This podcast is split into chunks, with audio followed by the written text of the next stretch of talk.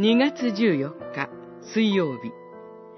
虐げられることなくイザヤ書16章。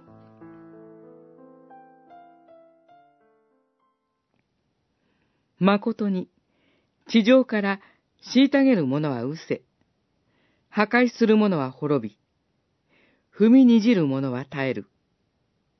その時ダビデの幕屋に王座が慈しみをもって建てられ、その上に治める者が誠をもって座す。彼は公平を求め、正義を速やかにもたらす。十六章、四節、五節。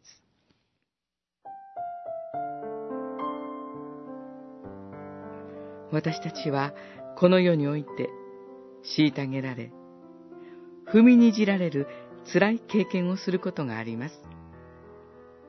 その力に抵抗して立ち向かうこともできない時があります。生涯、この苦しみの中を生きなければいけないのかという思いにとらわれてしまう時があります。しかし、神は約束してくださいます。そのように私たちを虐げ、踏みにじる者たちは消え失せる。そして、新しい方が王座に疲れる時が来るのだと。その王座は、軍事力や権力、また経済力の優位なものが獲得する王座ではありません。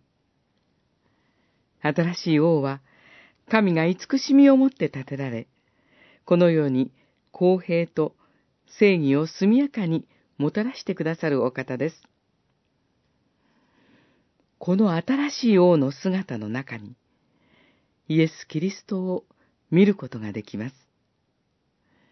昔も、今も、力のある者が力のない者を虐げるという現実は変わることがありません。しかし、この現実がいかに虚しく不確かなものであるかが明らかにされる時が必ず来ます。